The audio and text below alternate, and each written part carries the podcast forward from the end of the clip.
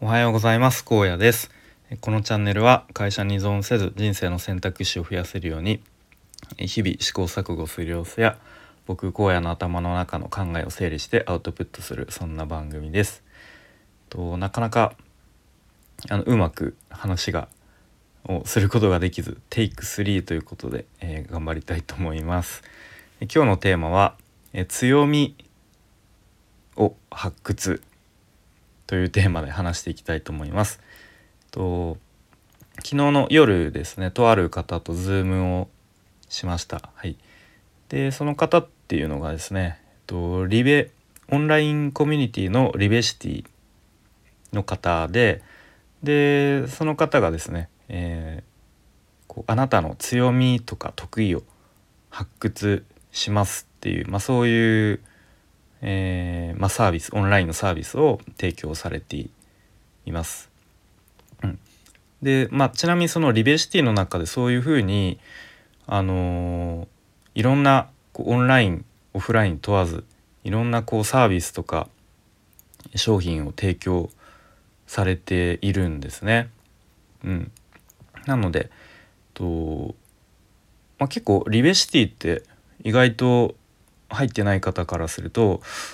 まあ、なんかどういうことやってるんだろうとか、まあ、両学長がですね一応こう運営しているので、まあ、結構そのお金の勉強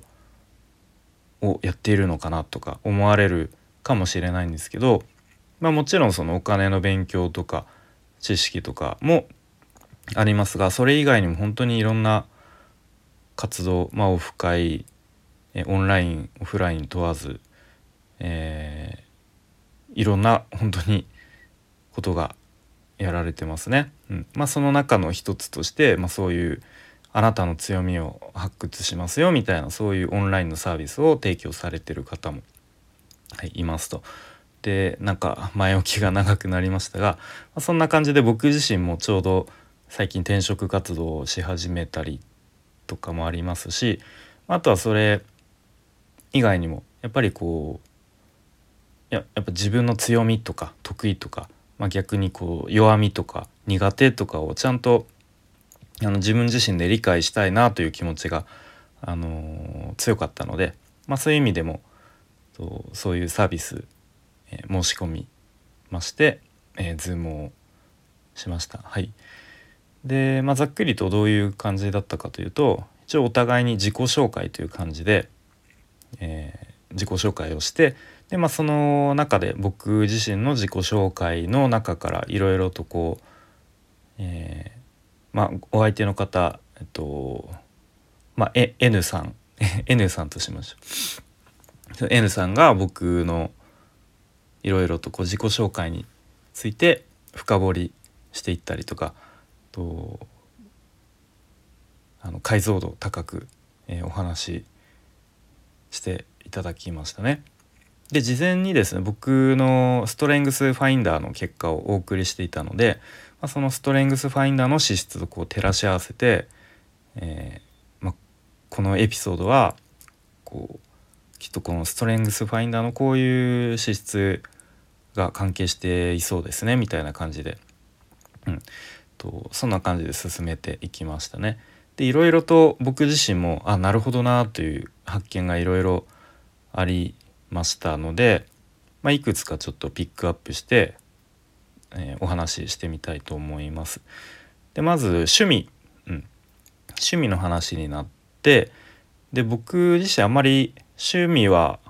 多い方ではないかなと思うんですけれども、まあ、1個あるのは、えっと、音楽ですね。で音楽はもうずっとあの子供の頃からまあ聞くのも好きだしえっとまあ、楽器を演奏するのも好きだしでまあ割と大きくなってからはあのライブに行ったりとかフェスに行ったりとかも好きっていうまあ音楽全般好きだなっていうことが、うん、ありますね。で、まあ、今はもうちょっとできていないんですけど20代の頃はあのー、いわゆる社会人バンドみたいな、まあ、バンドを組んでですねあのまあ趣味のレベルなんですけれどもその時は、えっと、グレイのコピーバンドをやっていました。はい、で、まあ、そんな感じでバンド活動やったりとかあとはライブを見に行く見に行ってまあそのまあ見に行くライブに行くっていうことですね。で、まあ、これについてそのストレングスファインダーの資質をちょっとこう照らし合わせてみた時に、例えば僕はストレングスファインダーの上位に共感性というのがあったりあとは調和性というのがあるんですね。でまあ共感性っていうのはまあ割とその名前の通りというか相手の感情をまあ察知してこう、まあ、共感する能力が高いみたいな感じですね。あとは調和性っていうのも割とまあそのままですがと意見の衝突よりも割とこう異なる意見の中から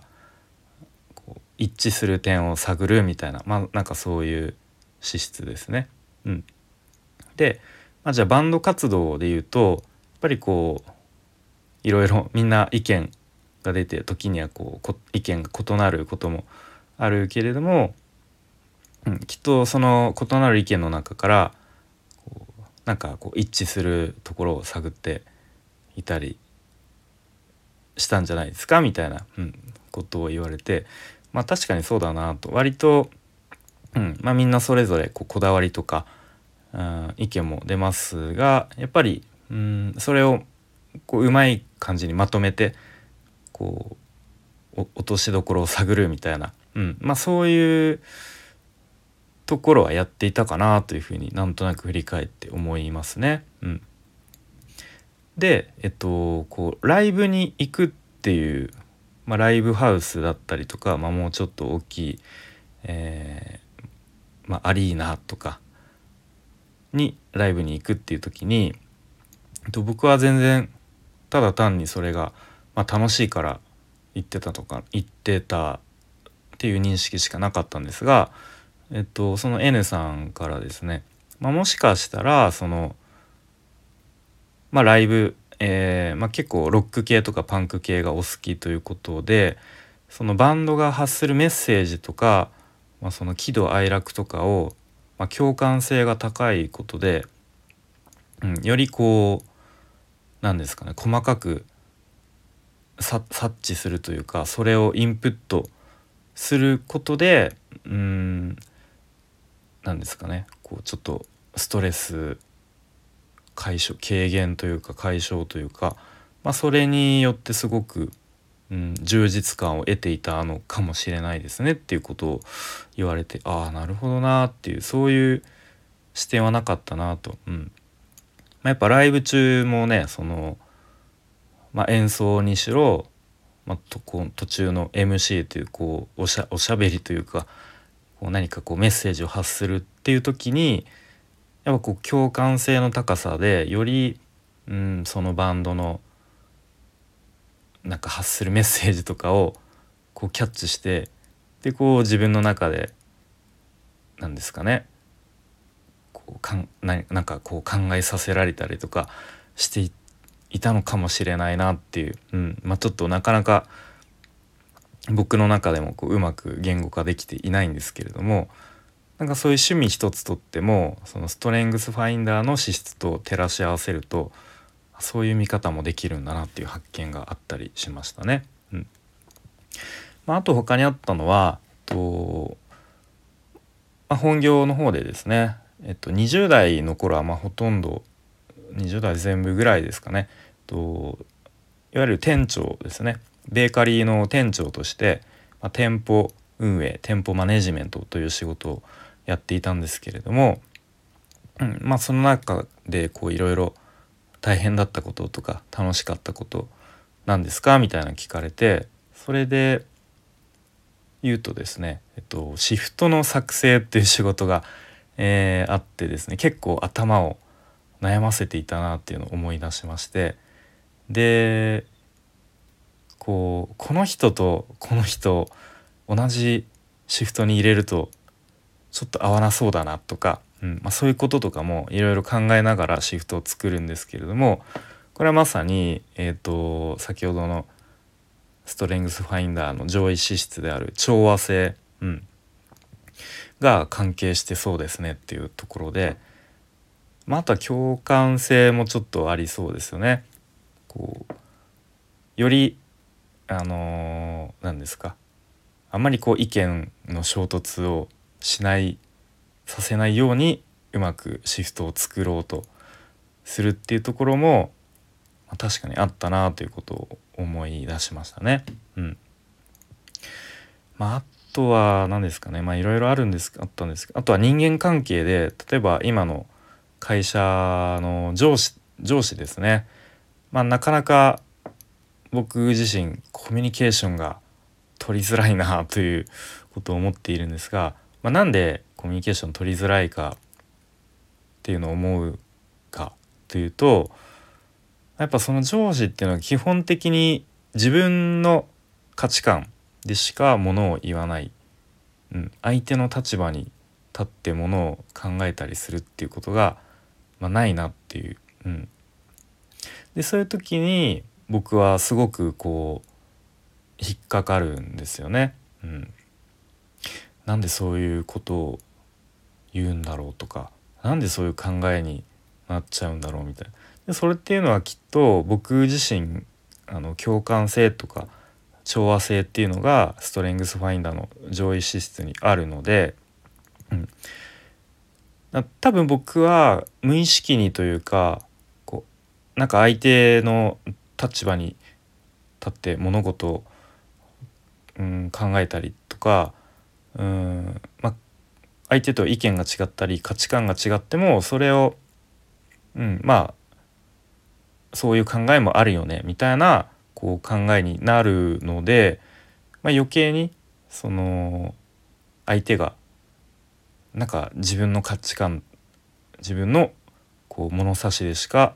ものを言わないっていうふうにそういうふうに言われたりすると余計にうんあれっていうふうに余計にこう引っかかってしまうっていうことがあるんだろうなというふうに思いましたね。うんまあ、他にもいろいろとありましたが、まあ、そんな感じでひとまず昨日の、えーと、Zoom は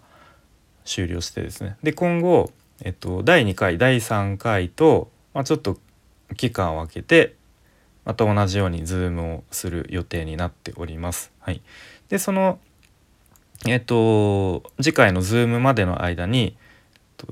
日々ですねえっとまあリベシティの中にも DM の機能がありましてその DM で、と、日々のこう生活の中で感じた喜怒哀楽を何でもいいので本当に短い文章でもいいので送ってくださいと。うん、で本当に何でもいいので